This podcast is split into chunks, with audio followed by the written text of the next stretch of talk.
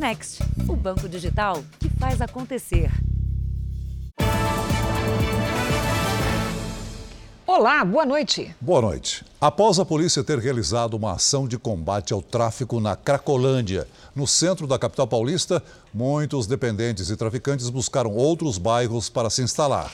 Agora, espalhados, eles começam a levar medo para lugares que antes não sofriam tanto com a criminalidade. Os dois homens caminham pela calçada, até que um deles para.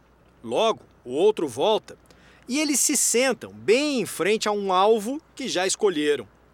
Depois, um dos ladrões abre as tampas na calçada, retira cabos de telefonia de internet. Os criminosos vão embora, mas um deles ainda volta e ateia fogo no espaço onde estavam os fios. Mais um caso para estatísticas que crescem nesse ano. No bairro onde esse crime ocorreu, o número de furtos e roubos subiu quase 55% no primeiro trimestre deste ano, na comparação com o mesmo período do ano passado. E moradores temem um aumento ainda maior por causa das ações policiais na região da Cracolândia. A retirada de dependentes provocou cenas de violência, como esta, em que um grupo atacou um carro que passava por ali. Com o combate ao tráfico de drogas e a dispersão de frequentadores da Cracolândia, a preocupação em outros bairros é que a circulação dessas pessoas piore a segurança. Precisa haver um trabalho em cima dos usuários da Cracolândia que não é simplesmente dispersar eh, de saúde para eles não ficarem jogados. Este condomínio aqui, como muitos outros, tem já faz tempo um sistema de câmeras. São mais de 30 espalhadas lá dentro. Essa aqui, ó, por exemplo, mostra o movimento na entrada do prédio. Ali tem outro equipamento, esse é para monitorar o portão da garagem. E agora, com o aumento da violência, os moradores decidiram investir ainda mais. Foi instalado aquele poste ali, ó, que tem três câmeras. E o objetivo delas é mostrar o que acontece até do outro lado da rua. As imagens são arquivadas pela empresa de segurança privada. E se houver algum crime registrado nelas, são cedidas à polícia para ajudar na investigação. A ideia do, do sistema é você ter isso pela rua toda, por exemplo. Então você afasta a criminalidade do bairro, como se fosse uma vigilância de todos os condomínios. Enquanto existe a preocupação nos bairros próximos com a dispersão da Cracolândia, o governador de São Paulo diz que as operações na região vão continuar.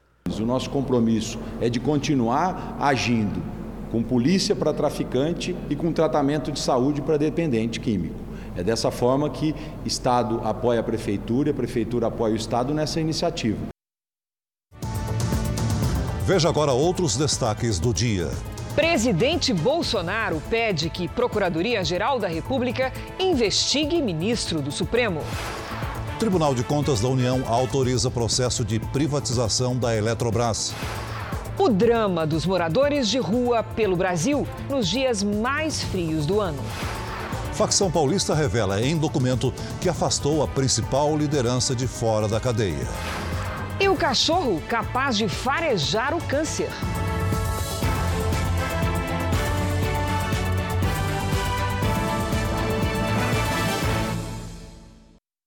Oferecimento Bradesco Prime. Conecta você aos seus investimentos.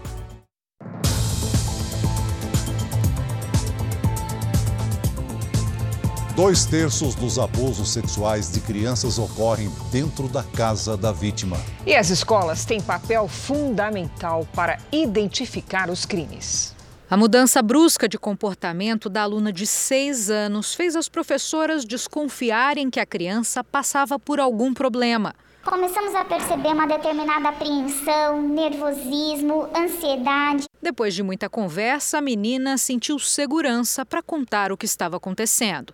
A criança chorou bastante e detalhou que era acompanhada por um familiar e que nesse percurso esse familiar já tinha atitudes abusivas e invasivas. Foi pela escola que a mãe descobriu os abusos e denunciou o crime.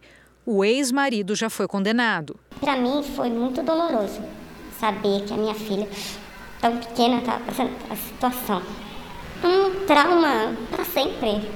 Você vê o seu pai fazer isso com você pessoa que deveria te proteger, cuidar de você, é uma dor incalculável.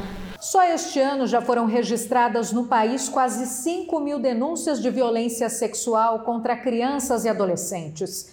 75% dos abusos aconteceram na casa da vítima. A maioria das crianças fica com medo de denunciar o abusador que mora com ela. Por isso, a escola tem um papel decisivo na identificação desse tipo de crime. Que os professores, que as escolas fiquem atentos é, para esse tipo de comportamento e para que a gente possa é, trabalhar nesse enfrentamento da violência contra a criança e poder ajudar a mudar essa realidade. O Brasil também registra anualmente a exploração sexual de meio milhão de crianças e adolescentes.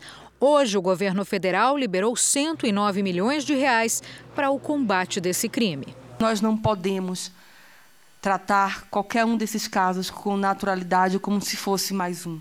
Devemos todos os dias nos indignar.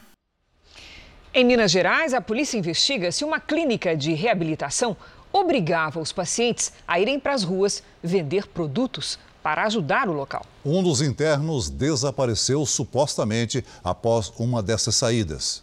A clínica de reabilitação funciona neste prédio inacabado em Sabará, segundo a denúncia de familiares. Além da falta de estrutura, os pacientes são obrigados a sair para vender kits de produtos da própria clínica. Há três semanas, Rafael Matos Júnior, de 19 anos, foi para a rua com as mercadorias e não voltou mais. Eu tinha notado que eles vendiam alguma coisa em ônibus, capinha de celular, foninho, bala, uns canetas, eu não sei ao certo. E eu pedi que não fosse feito isso com meu filho, pelo menos não no momento. A polícia investiga se o desaparecimento de Rafael está relacionado com a venda dos produtos. Ele estava internado havia oito dias. A família alega que pagou adiantado 500 reais pelo tratamento e que fez um acordo verbal estabelecendo que qualquer saída do paciente deveria ser comunicada e autorizada pelos parentes. Segundo a Prefeitura de Sabará, a clínica não tem alvará de localização e funcionamento. Por telefone, um funcionário negou que os internos sejam forçados a vender produtos da empresa. Não é obrigado, só se quiser. A produção do Jornal da Record não conseguiu contato com o responsável pela clínica. O Jornal da Record acompanhou o drama dos moradores em situação de rua nas capitais brasileiras, durante essa madrugada que foi a mais fria do ano até agora. Em São Paulo, um homem morreu pela manhã depois de passar a noite toda na rua, exposto ao frio. A fogueira improvisada na praça, no centro da maior cidade do país, ajuda o grupo a se aquecer. Só assim o homem conseguiu adormecer. Para essa mulher, o fogo afasta o frio, mas não o medo. Eu sou uma mulher em situação de rua, vulnerável na rua. Eu queria estar no centro de acolhida. A temperatura na capital paulista chegou a 6 graus durante a madrugada, a mais baixa para o mês em 32 anos. Em algumas regiões, com o vento, a sensação térmica foi ainda menor, menos 4 graus. Um homem de 66 anos que dormiu na rua sofreu uma convulsão e morreu enquanto aguardava para tomar o café da manhã em um abrigo na Zona Leste. Com a previsão de frio intenso, a prefeitura montou 10 tendas como esta em pontos estratégicos da cidade onde há concentração de pessoas em situação de rua. Nelas são distribuídos cobertores, bebidas quentes, sopas, vacinas e há encaminhamento para os centros de acolhida. Segundo a Prefeitura, 293 pessoas abordadas pelos agentes sociais aceitaram ir para os abrigos. Pelo menos 50 não quiseram deixar as ruas. O projeto Anjos da Madrugada da Igreja Universal presta ajuda humanitária há mais de 30 anos e já atendeu mais de um milhão de pessoas em situação de rua. Em ações como essa, realizada em Osasco, na região metropolitana de São Paulo, foram distribuídas refeições e cobertores. A ideia é que o acolhimento seja um ponto de partida, um incentivo à reintegração levar eles a novamente ter contato com a sua família, levar eles a tirar a documentação, a eles a reintegrar a sociedade, conseguir emprego e voltar de, de volta para suas famílias de origem. A mesma ajuda que eu recebi, quem sabe um dia eu possa transmitir para as pessoas que precisam também embrulhados sob as marquises. No centro do Rio, são centenas de moradores em situação de rua que desafiam a madrugada gelada. A cidade que vive do sol e calor não é tão acolhedora quando os termômetros caem. A mínima foi de 13 graus. Para os padrões cariocas, um frio quase polar. Ano passado foi brabo, foi bem frio. Esse ano a gente, eu acredito que vai ser a mesma coisa. Seis da manhã, a cidade já está despertando e com ela, os moradores em situação de rua. É o momento mais delicado. O sol ainda não apareceu para aquecer as pessoas que enfrentaram o frio da madrugada. Quando ele sai, todo mundo tenta correr logo de frente para o sol, para se esquentar, porque a madrugada é dolorida. Nesse hotel abrigo, 170 pessoas tiveram um mínimo de proteção. Tem que vir para cá. Se não vir, vai passar frio na rua, vai passar fome. Em Belo Horizonte, o vento na madrugada dessa quarta-feira balançava as folhas, carregava a sacola no meio da rua. Teve até neblina. Em plena Praça 7, um homem resolveu fazer uma fogueira. A capital dos mineiros é a segunda do país com mais moradores em situação de rua. São quase 9 mil pessoas vivendo debaixo de viadutos ou em calçadas.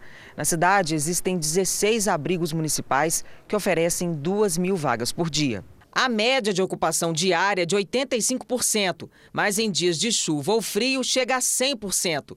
Quem não consegue entrar acaba montando as barracas em frente aos albergues e enfrenta as noites geladas do jeito que dá. Casalhar com o máximo que puder, tentar se cobrir para não pegar essa, talvez uma pneumonia, uma doença qualquer aí. Temperaturas baixas e vento forte. Na madrugada, os termômetros registraram 11 graus. Desde que as temperaturas despencaram, a Prefeitura de Florianópolis vem realizando a Operação Frio Intenso fazendo abordagem de pessoas em situação de vulnerabilidade. As ações se concentram na região central. Nesta noite, dos 100 abordados, 48 decidiram dormir no abrigo. Seu Antônio preferiu ficar e dormir novamente na rua. Ainda bem que tem pessoas que me ajudam, né? Me emprestam coberta, me cobrem. E assim dá para passar a noite? Aí eu passo a noite. Os termômetros marcavam 13 graus em Porto Alegre durante a madrugada, mas a sensação de frio era maior devido ao vento e à chuva. O acolhimento emergencial montado para receber moradores de rua trouxe 46 pessoas para passar a noite aqui no ginásio Tesourinha. Eles receberam colchões, cobertores e alimentação no jantar e no café da manhã. Kits de higiene pessoal foram distribuídos. Também foi criado um espaço PET para receber os animais que acompanham os acolhidos. A prefeitura também disponibiliza vagas em albergues e pousadas conveniadas. Eu não vejo a hora de sair dessa situação, é, porque você fica pedindo, pedindo assim, não, não faz parte do que eu aprendi com meus avós, minha família. Outras informações sobre a onda de frio e a previsão do tempo ainda hoje no Jornal da Record. O helicóptero de uma empresa de táxi aéreo foi atingido por dois tiros enquanto sobrevoava o Complexo da Penha, um dos conjuntos de comunidades mais perigosos do Rio de Janeiro. Depois do susto, o piloto prestou depoimento à polícia. Ele estava nesse helicóptero quando traficantes começaram a atirar. Passar na reta vai tomar, hein? A aeronave sobrevoava o Complexo da Penha, na zona norte do Rio um conjunto de comunidades controladas pela maior facção criminosa do estado. Derruba, derruba, derruba! O helicóptero foi atingido por pelo menos dois disparos. Um deles entrou pela porta e saiu pelo vidro da frente. No depoimento, o piloto disse que demorou a notar que tinha sido atingido.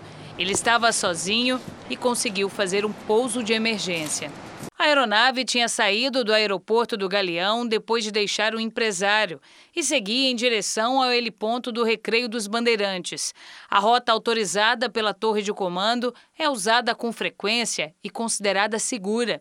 A polícia militar foi chamada e trocou tiros com os criminosos. Alunos de uma escola municipal se abrigaram em uma sala de aula durante o tiroteio. A polícia aguarda agora o laudo da perícia feita na aeronave para entender o que realmente aconteceu. Os investigadores tentam identificar os autores dos disparos, que devem responder por tentativa de homicídio. A suspeita é de que traficantes da região tenham confundido o helicóptero com a aeronave da Polícia Militar. É um helicóptero azul com uma faixa branca, muito semelhante é, principalmente a distância, ao helicóptero da Polícia Militar. A gente percebe nitidamente que eles têm total interesse em derrubar a aeronave. Derruba, derruba, derruba! Ainda nesta edição, as imagens exclusivas de Paulo Cupertino na cadeia, onde vai aguardar julgamento por triplo homicídio.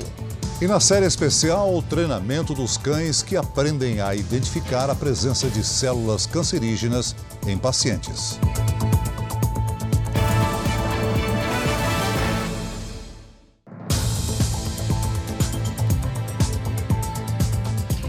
O ministro da Economia sugeriu hoje uma taxa sobre a poluição para recompensar os países que preservam o meio ambiente. Foi durante um evento promovido pelo Banco do Brasil e pela Petrobras. Além de Paulo Guedes, participaram o presidente do Banco Central, Roberto Campos Neto, e o ministro do Meio Ambiente, Joaquim Leite. O ministro da Economia afirmou que o Brasil já discute com a Organização para a Cooperação e Desenvolvimento Econômico, a OCDE, uma maneira de remunerar o país que preserva a natureza.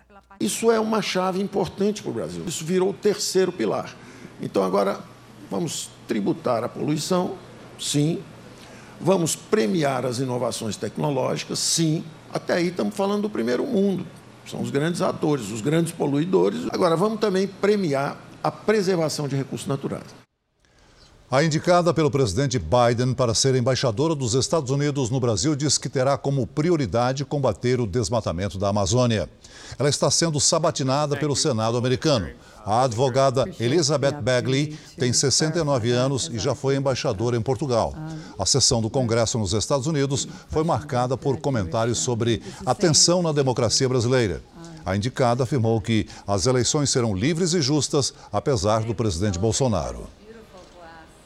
A Rússia anunciou a expulsão de dezenas de diplomatas da França, Itália e Espanha. Já a Suécia e a Finlândia entregaram um pedido formal para a entrada na organização do Tratado do Atlântico Norte, aliança militar que reúne os Estados Unidos e outros 29 países.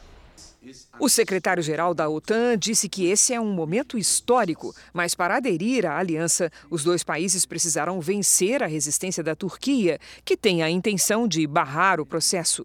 Pelas regras da OTAN, qualquer novo integrante deve ser aceito por todos os aliados, ou seja, a Turquia tem poder de veto. O presidente Putin tem afirmado que reagirá se houver um incremento da estrutura militar no território sueco ou finlandês, perto do território russo. O Kremlin anunciou hoje a expulsão de 85 diplomatas espanhóis, franceses e italianos. A medida é uma retaliação a outras semelhantes adotadas por esses países contra Moscou. Em Kiev, capital da Ucrânia, o primeiro soldado russo a ser julgado por crime de guerra desde o início dos conflitos se declarou culpado. Ele admitiu ter atirado contra um idoso de 62 anos. O tribunal ainda não determinou a sentença. Se condenado, o militar pode pegar prisão perpétua. Veja a seguir, exclusivo, os primeiros momentos de Paulo Cupertino na prisão em São Paulo. E na série especial, como a convivência com os cães ajuda no tratamento e na recuperação de pacientes.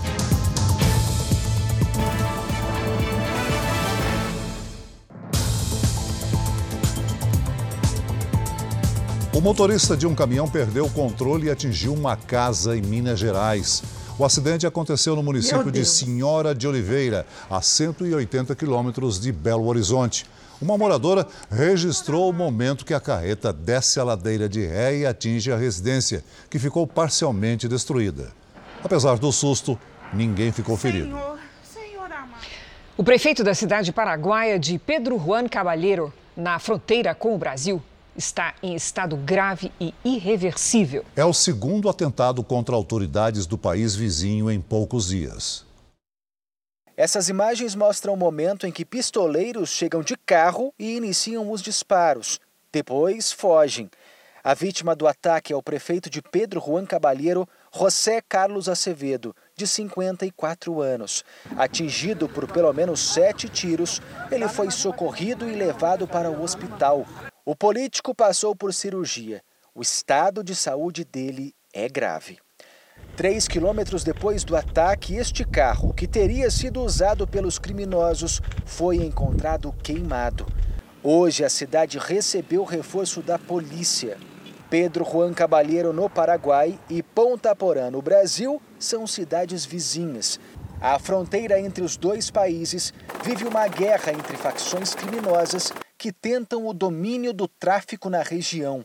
Ano passado, a sobrinha do prefeito, que agora foi vítima de um atentado, foi assassinada a tiros enquanto saía de uma festa. O ataque a tiros contra o prefeito de Pedro Juan Cabalheiro gerou um clima de tensão entre as autoridades paraguaias da região e uma troca no comando da Polícia Nacional do Paraguai. Até agora, ninguém foi preso. Aqui em Mato Grosso do Sul, no lado brasileiro da fronteira, a segurança segue reforçada e com o apoio da Polícia Federal. Na semana passada, o promotor Marcelo Pet foi assassinado ao lado da esposa, em uma praia na Colômbia. Ele atuava na linha de frente contra o crime organizado no país vizinho. Você vai ver agora com exclusividade aqui no Jornal da Record as imagens da chegada de Paulo Cupertino à penitenciária. Ele já tem uma aparência diferente do que quando foi preso. E agora deve ficar 20 dias sendo observado por agentes que vão determinar o destino dele atrás das grades. Veja agora na reportagem de Thaís Furlan. Tarde de terça-feira, às 4h25, Paulo Cupertino desce do carro que o levou até o centro de detenção provisória, na zona leste de São Paulo. Sob escolta, ele ajeita a roupa e é algemado imediatamente. Em seguida, é levado para o pavilhão. As imagens dos agentes foram borradas por questão de segurança. Seis minutos depois, ele já está com o uniforme do presídio. Usa calça bege, camiseta branca e uma blusa de frio. Cupertino está de chinelo. Ele vai para a sala de identificação. Lá dentro há outro preso que deu entrada durante a tarde. Na sequência, ele seguiu para uma entrevista na enfermaria que fica na sala ao lado e foi questionado sobre como estava de saúde. Uma outra câmera já mostra Cupertino com o cabelo aparado e sem o cavanhaque, bem diferente do visual que ele tinha quando foi preso. O mesmo que também usou para se esconder todos esses anos. Por questões de higiene, os presídios paulistas não permitem barba, bigode e cabelos longos. Na saída, ele recebe um cobertor e é escoltado até a ala onde ficará preso. Cupertino vai permanecer isolado numa cela como essa, pelo menos nos próximos 20 dias. O local é pequeno, tem uma área um pouco maior que 8 metros quadrados. No cômodo há uma cama, vaso sanitário, pia e chuveiro. Ele também recebeu esse kit higiene, com papel higiênico, sabonete, creme dental, escova, toalha de banho e aparelho de barbear. Enquanto estiver no regime de observação, ele não poderá receber visitas. Assim que foi preso, Paulo Cupertino disse aos policiais que queria ser levado para o presídio de Tremembé, no interior do estado. O local é conhecido por abrigar condenados por crimes de grande repercussão. Já ficaram detidos lá o casal Nardoni, o médico Roger Abdelmaci, Suzane von Richthofen e os irmãos Cravinhos. Mas, segundo a Secretaria de Administração Penitenciária, isso não vai acontecer com Paulo Cupertino, porque ele é considerado um detento perigoso. Ele não vai para o presídio de Tremembé. O presídio de Tremembé não é destinado à custódia de presos do perfil dele. Ele já passou pelo sistema prisional em 93. Ele foi preso por roubar um carro forte no litoral de São Paulo. O presídio de Tremembé não se destina a custodiar esse tipo, esse perfil de preso. Então, para lá, é certo que ele não vai. Os agentes do Centro de Detenção Provisória do Belém vão avaliar o comportamento de Paulo Cupertino. Isso pode definir o destino que ele terá atrás das grades. Se ficar comprovado nesse período de observação que ele tem convívio, tem participação, tem envolvimento com criminalidade organizada, certamente ele será incluído numa unidade típica que faz a custódia de criminosos organizados. O Jornal da Record faz uma pausa de 30 segundos. E na volta você vai ver: facção paulista revela que afastou a principal liderança de fora da cadeia. O criminoso foragido Marcos Roberto de Almeida, o Tuta, apontado como número um ainda em liberdade de uma das maiores facções criminosas do país, está desaparecido. Ele pode ter sido executado por integrantes da própria facção. Nos presídios, bilhetes anunciam a queda do homem apontado como líder da facção. Do lado de fora, o chamado salve chegou para integrantes da organização criminosa por esta mensagem no celular.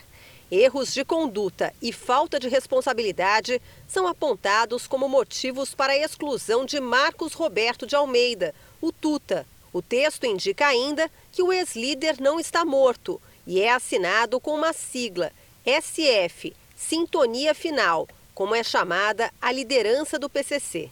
A Polícia Civil e o Ministério Público acreditam que Tuta tenha sido capturado e julgado pela facção na Bolívia, onde, segundo as investigações, vivia foragido. Era o número um da facção que determinou várias é, mortes, que sabe né, é, com exatidão ah, todas as, os pormenores de, de finanças, onde o dinheiro está escondido em contas fora do país. Dificilmente o um integrante é, desse quilate, se porventura acabar sendo punido com a exclusão, vai continuar vivo. Certamente ele acabará sendo executado. Nos últimos anos, Tuta havia assumido o posto que sempre foi de Marcos Camacho, o Marcola, preso atualmente numa penitenciária federal de Rondônia. Em 2020, quando já era procurado no Brasil e no exterior, ele foi descoberto como funcionário do consulado de Moçambique, em Minas Gerais. Tuta constava na folha de pagamento, mas a investigação apontou que ele nunca trabalhou ali. Um dos motivos da mudança no comando da facção seria uma ordem de Tuta para assassinar dois integrantes da alta cúpula. O Ministério Público de São Paulo apura também uma outra hipótese: o envolvimento dele num suposto desvio milionário nos negócios do crime organizado. Tuta teve a prisão decretada na Operação Sharks do Ministério Público de São Paulo em 2020, que identificou o envolvimento dele na lavagem de mais de 1 bilhão e 200 milhões de reais da facção criminosa em menos de dois anos. A liderança ela se substitui automaticamente. Quem estava num cargo abaixo, né, sobe nessa liderança e de alguma forma continua entre aspas os negócios. No Rio Grande do Sul, cerca de 170 mil pessoas continuam sem energia elétrica após a passagem de um ciclone. Parte do telhado do hospital de Tramandaí, no litoral norte gaúcho, ficou deste jeito, destruído. 14 pacientes tiveram que ser realocados para outras alas do hospital. A gente conseguiu transferir os pacientes que estavam nessa unidade para outras áreas dentro do hospital que não estavam ocupadas no momento. A tempestade assustou e fez mais de 220 mil moradores ficarem sem luz no estado. Em Rio Grande, na região sul, os ventos chegaram a quase 100 quilômetros por hora e o mar avançou em direção à BR. Em Osório, no litoral norte, 12 famílias ficaram desalojadas. A tempestade Akekan veio perdendo força ao longo do dia aqui no Rio Grande do Sul, enquanto se deslocava em direção a Santa Catarina. Nesta quinta-feira, o ciclone deve se afastar do continente, indo da região da Grande Florianópolis para o alto mar. 13 mil pessoas ficaram sem luz em Santa Catarina em decorrência dos ventos fortes. Este caminhão estava parado na rodovia SC 390, em Bom Jardim da Serra, quando tombou com uma rajada de vento que chegou a 157 km por hora. Hoje, em Bom Jardim da Serra, os ventos chegaram a 126 km por hora. E na cidade de São Joaquim, na Serra Catarinense, a neve caiu até o início desta madrugada. Há 23 anos não nevava tão forte no mês de maio. O fenômeno também foi registrado em pelo menos outras seis cidades de Santa Catarina. O dia começou gelado e chuvoso em São Joaquim. Na fila do banco, todo mundo de casaco. Dando uma dançadinha aí, fazendo uma ginástica, né? E. Pra esquentar, pra aquecer, daí aquece. Rodiberto é dono de uma pequena transportadora. Passou o dia fazendo entregas e enfrentando o frio. Temos que trabalhar, né? A vida é essa, né? Temos que levar, não adianta, a cidade é assim, temos que acostumar, estamos acostumados já aí. Uma fina camada ficou acumulada sobre os carros. Adultos e crianças fizeram até bonequinhos de neve. Um momento histórico, documentado em fotos e vídeos. Pelo menos seis cidades de Santa Catarina registraram o fenômeno que muita gente sonhava em conhecer. É o terceiro ano que eu subo procurando. Aí a gente pegou ano passado um pouquinho, mas esse ano foi bem mais. Hoje tá aí a prova, tá nevando. As estradas, por sinal, ficaram cobertas de gelo e exigiram a atenção dos motoristas. A neve caiu até o início da madrugada. Como veio acompanhada de chuva, ela não chegou a ficar acumulada por muito tempo. As condições climáticas para o fenômeno ocorrer devem permanecer aqui em São Joaquim até esta quinta-feira. Nessa época, quem pode fica em casa. O pintor Vanderlei só saiu para buscar um item de primeira necessidade. Esse aqui é gravetinho para começar fogo, para pegar na lenha grossa, né? Começa com a lenha fina, daí pega na grossa. Ficar em roda do fogão, né? Tem que ficar em roda do fogo. Fazer um chimarrão ficar em roda do fogo. Olha, e nessa quarta-feira a onda de frio atingiu quase todas as regiões do Brasil. Em Rondônia e no Acre, as temperaturas ficaram 11 graus abaixo da média. Vamos conversar com a Mariana Bispo. Mariana, até quando vai essa geladeira aberta? Até o fim de semana. Cris, boa noite para você, Celso, a todos que nos acompanham. De olho aqui no telão, pelas imagens de satélite, ainda é possível ver o ciclone na região sul, além de muitas nuvens espalhadas pela metade norte do Brasil. O ar polar que está no sul garante mais um dia gelado em boa parte do país. Nas serras gaúcha e catarinense, mínima de zero grau, com chuva fraca, com chance de chuva fraca. No sul de Minas, mínima de 1 grau com geada. No sul de Mato Grosso do Sul, mínima de 3 graus e sol entre nuvens. No Sudeste, continua alerta para ventos de até 70 km por hora e ressaca com ondas de 2,5 metros. e meio. De Roraima até a Bahia, chuva a qualquer hora do dia com risco de temporais. Em todas as áreas claras do nosso mapa, faz sol, mas a temperatura não vai subir muito, não. Em Porto Alegre, máxima de 17 graus. No Rio de Janeiro e em Cuiabá, faz 22 graus. Em Maceió, calor de 31 graus.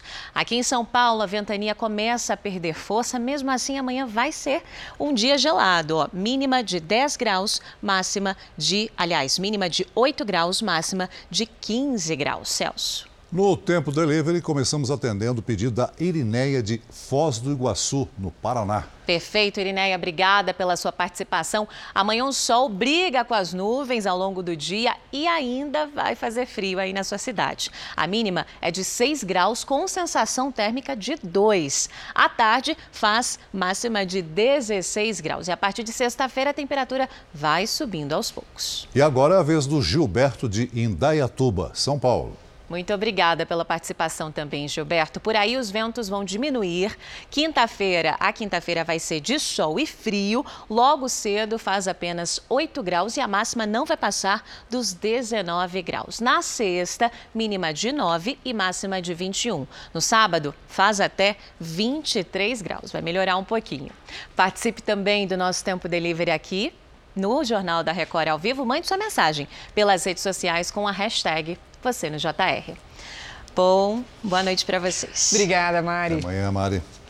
E terminou hoje o prazo estabelecido pelos próprios partidos para que PSDB, MDB e Cidadania anunciem uma candidatura única à presidência da República. Mas nada foi anunciado até agora. Os presidentes dos três partidos estão em reunião. O pré-candidato João Dória, do PSDB, não foi a Brasília para o encontro do partido. Segundo relatos não confirmados oficialmente, a pré-candidata Simone Tebet, do MDB, teria sido escolhida. João Dória disse que sequer teve acesso à pesquisa e não recebeu nenhum comunicado. O PROS, Partido Republicano da Ordem Social, lançou hoje o nome do influenciador digital Pablo Marçal como pré-candidato à presidência da República. O goiano Pablo Marçal tem 35 anos e ficou conhecido nacionalmente em janeiro após ser resgatado na Serra da Mantiqueira. Ele liderava um grupo de 32 pessoas em treinamento e acabou se perdendo.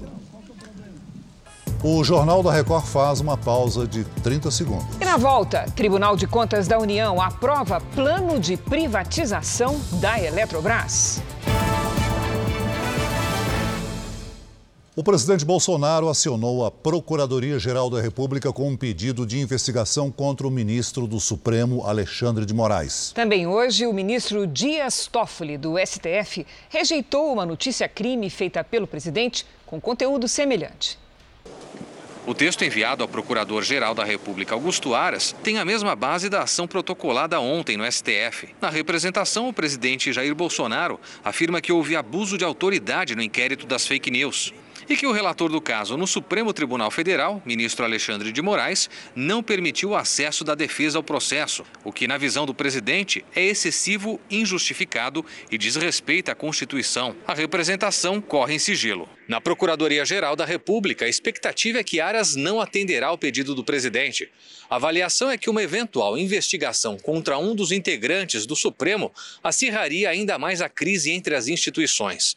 Além disso, a apuração também dependeria do aval de um dos ministros do Supremo. Também hoje, o ministro Dias Toffoli determinou o arquivamento da notícia crime contra Alexandre de Moraes, apresentada ontem pelo presidente Bolsonaro. Toffoli alegou que os fatos descritos na notícia crime não trazem indícios de criminalidade e que não há justa causa para o prosseguimento do processo. O apoio a Moraes foi reforçado durante um evento sobre o combate à desinformação. O presidente do Supremo, Luiz Fux, defendeu o inquérito das fake news. Muitos talvez não saibam, mas é importante que se tenha a exata noção de como esse trabalho do inquérito foi importante ser avocado para o Supremo Tribunal Federal, no qual veio a lume notícias de atos preparatórios de terrorismos contra o Supremo Tribunal Federal. O presidente do Tribunal Superior Eleitoral, Edson Fachin, também falou contra o que chamou de ataques às instituições. Atacar essas instituições é uma providência ordinária na cartilha iliberal. Inventam-se acusações improcedentes e mal explicadas, relatos descabidos de diversas ordens. Já o presidente do Senado, Rodrigo Pacheco, destacou o direito do presidente Bolsonaro de pedir uma investigação. Mais um episódio de anormalidade institucional que a gente busca corrigir, que é muito importante que se corrija, do direito de pedir e do direito também de um poder ou de uma instituição negar, isso está dentro também da normalidade. O ministro Alexandre de Moraes deu hoje 10 dias de prazo para que a Polícia Federal elabore um relatório sobre as mensagens obtidas após quebra de sigilo, incluídas no inquérito sobre o suposto vazamento de dados sigilosos pelo presidente Jair Bolsonaro. Então, nós vamos ao vivo a Brasília com o repórter Clébio Cavagnoli, que tem mais informações. Boa noite, Clébio. Olá, Cris Celso, boa noite a vocês e a todos. O Moraes atendeu a um pedido da Polícia Federal e deu mais 10 dias para a corporação detalhar a análise da quebra de sigilo de dados que apura o vazamento pelo presidente Bolsonaro de inquérito sigiloso sobre um ataque hacker às urnas eletrônicas. Segundo Moraes, o documento é importante para que a Procuradoria-Geral da República faça uma análise completa do caso, que ocorreu, a gente relembra aqui, em agosto do ano passado. Já a ministra Rosa Weber encaminhou agora há pouco à Procuradoria-Geral da República um pedido de investigação contra o presidente Jair Bolsonaro. Clébio, do que, que trata essa ação? Você pode explicar para a gente, por favor? Claro, Cris, dia agitado por aqui. É uma denúncia de que o presidente Bolsonaro teria atacado o sistema de votação eletrônico do país em várias ocasiões, sem apresentar provas. Uma delas teria ocorrido durante um evento de supermercadistas em São Paulo na segunda-feira passada. Cabe agora à PGR verificar se o presidente pode ter cometido crimes contra o Estado Democrático de Direito e opinar se Bolsonaro deve ou não ser investigado.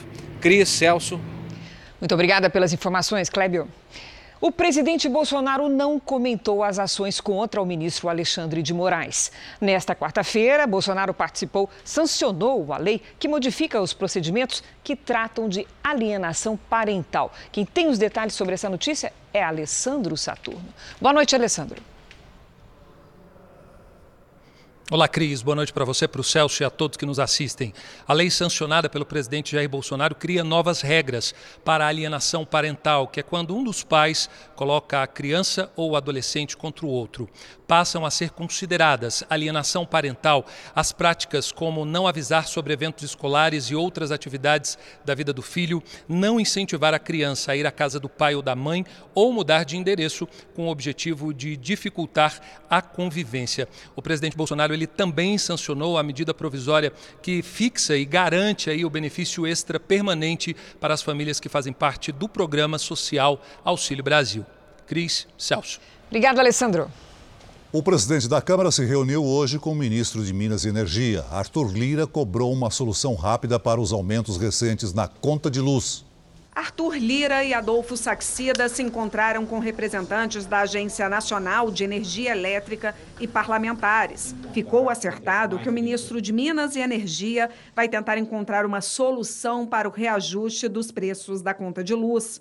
Nós esperamos uma resposta num prazo bastante curto para que a Câmara possa discutir dentro do Congresso Nacional, eh, na pauta do plenário ou não, a solução para este problema que eu espero que venha da sensibilidade da ANEL e das distribuidoras. No fim do mês passado, a ANEL autorizou aumentos em cinco estados do Nordeste.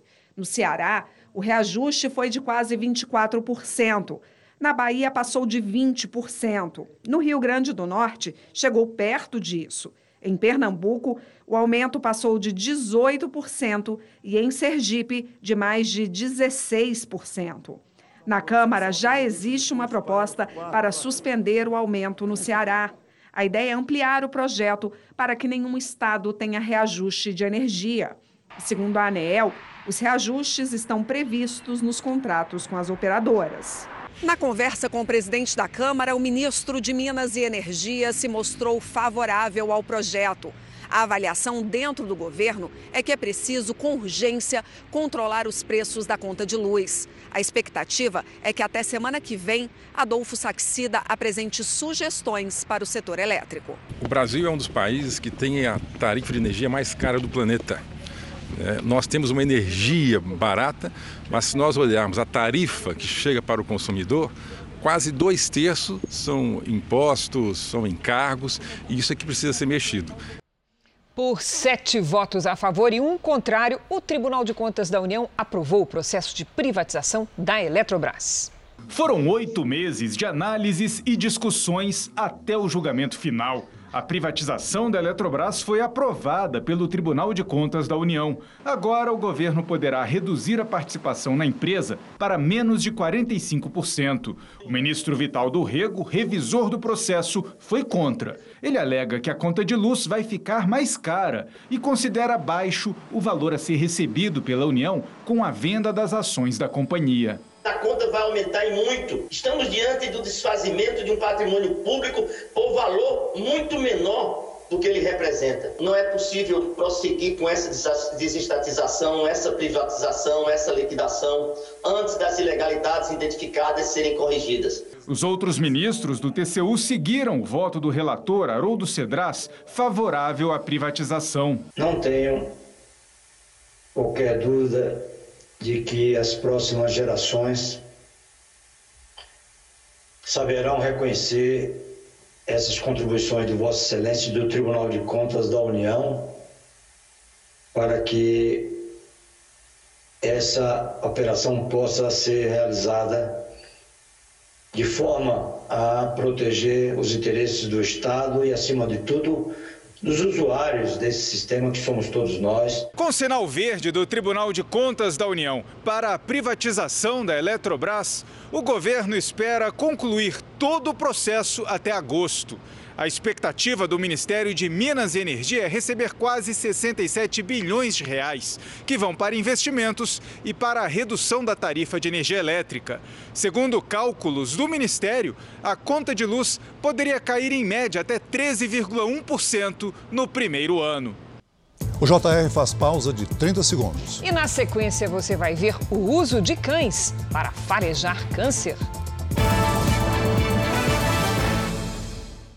Você já imaginou um cachorro capaz de detectar se uma pessoa tem câncer? Hoje você vai conhecer um pastor alemão treinado desde pequeno para farejar a doença. E vai saber também como animais da Polícia Militar do Rio de Janeiro ajudam na recuperação de agentes feridos.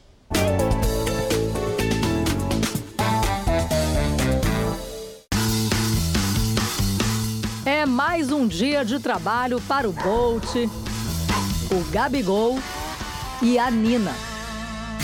E não é um treino qualquer, eles são cães terapeutas. Treinam todos os dias no Batalhão da Polícia Militar do Rio para ajudar pessoas com algum tipo de deficiência cognitiva ou motora. uma técnica chamada sinoterapia. Há dados científicos que comprovam que a sinoterapia faz um, um trabalho de, de grande mudança né, no perfil de, da pessoa que, que quer receber aquele carinho. A gente percebe que o olhar muda, né, a vontade de tocar. A Nina é uma labradora de 8 anos. Na carreira policial, já ajudou a apreender mais de 3 toneladas de drogas. Agora foi promovida a terapeuta. A Nina é muito doce, muito tranquila. Então ele auxilia o terapeuta, né? auxilia os fisioterapeutas, auxilia os fonos, psicólogos. De olho na agenda, que hoje é dia de atendimento. O paciente é um companheiro antigo que os cães conhecem muito bem. O tenente Paulo Medeiros levou um tiro de fuzil na comunidade da Mangueira, no Rio, há quatro anos. Perdeu a fala e os movimentos do lado direito. A Nasca estava com ele no dia da operação e foi fazer uma visita ao amigo. Mas é com a Nina que ele faz as sessões a cada 15 dias. É estimulado a jogar a bolinha, a dar água e a fazer e receber carinhos. E o resultado impressiona até o fisioterapeuta. Para mim, o mais importante foi a parte cognitiva. Então, o cachorro trabalhou muito isso na, na, na, no, no Paulo e isso me ajudou na parte motora. Agora vamos para as vogais. A. Não tem nem como falar, né? O Paulo não vegeta. Paulo é meu companheiro. Vamos ao cinema, vamos a restaurante, vamos ao shopping, vamos à praia. Hoje a gente tem vida. O poder dos cães na qualidade de vida dos humanos vai além do que podemos imaginar. Mulher, que bom! Uhul, vamos trabalhar. Gente, esse aqui é o Onyx, um pastor alemão de dois anos. Ele é o primeiro cachorro brasileiro que está sendo treinado para detectar células cancerígenas de mulheres com câncer de mama. Que trabalho bonito, hein, Onyx? Você já parou para pensar quantas mulheres você pode ajudar? Vamos trabalhar? Quero te ver trabalhando. Vamos lá. Vamos lá? Vamos. Bom garoto. Por enquanto, os treinos são com a bolinha. Pelo cheiro, ele precisa encontrar em que caixinha está escondida. e é também pelo cheiro que eles vão detectar a célula com câncer. A técnica foi desenvolvida na França e em breve deve ser trazida para o Brasil. Só aguarda a aprovação do governo federal para se tornar um projeto científico. O Leandro mora em Petrópolis, na região serrana do Rio é o responsável por esse trabalho na América do Sul. É um processo muito sério. Então, para que tanto é que o projeto ele é muito bem escrito. Ele é escrito por seis, sete mãos, com oncologistas, mastologistas, biólogos, eh, veterinários, sinotécnicos. Na França, o índice de acerto é de 91%. A oncologista Carla Ismael é uma das médicas envolvidas no projeto no Brasil. Ela tem convicção de que os cachorros podem ajudar muito a reduzir a fila de espera por uma mamografia no SUS, o Sistema Único de Saúde. Vai ser muito importante. A gente vai ter muito menos pessoas fazendo o exame, mas serão as pessoas certas, que é para comprovar a doença. As que não têm nada não vão ser obrigadas a todo ano estar tá fazendo exame, tendo a radiação, se não há uma necessidade. Funcionaria assim. A mulher recebe um kit com uma gase esterilizada, um sabonete neutro e um saquinho térmico. Antes de dormir, ela deve tomar banho com esse sabonete, colocar a gase dentro de um sutiã limpo e deitar. No dia seguinte, essa gase deve ser retirada e entregue ao hospital. Do hospital, o material vem aqui para a sede do projeto em Petrópolis e é nessa sala que será feito o trabalho de detecção. As gases são colocadas nesse pote de vidro, anexadas ao cone e cobertas para que o cachorro não veja. Ele vai então cheirar aqui dentro e, quando detectar células cancerígenas, vai emitir um sinal. Se der positivo, a paciente passa na frente e vai direto realizar a mamografia. É isso que a gente mais quer no SUS, né? É, que esse projeto chegue a ele e a gente possa colocar até na população ribeirinha, na população indígena. É, aqui a gente faz um processo de triagem para chegar mais rápido na mamografia. Por enquanto, só o Onyx e um outro cachorro participam do treinamento. A ideia é ter cães treinados em todo o país. O Leandro já teve câncer, conhece bem o sofrimento de quem enfrenta a doença. Por isso, não vê a hora do trabalho começar. Quanto mais rápido identificado o câncer, mais chance tem de se curar. Essa edição termina aqui e à meia-noite e meia tem mais Jornal da Record. Fique agora com o Reis e logo em seguida você assiste a Amor Sem Igual. A gente se vê amanhã. Até lá. Boa noite.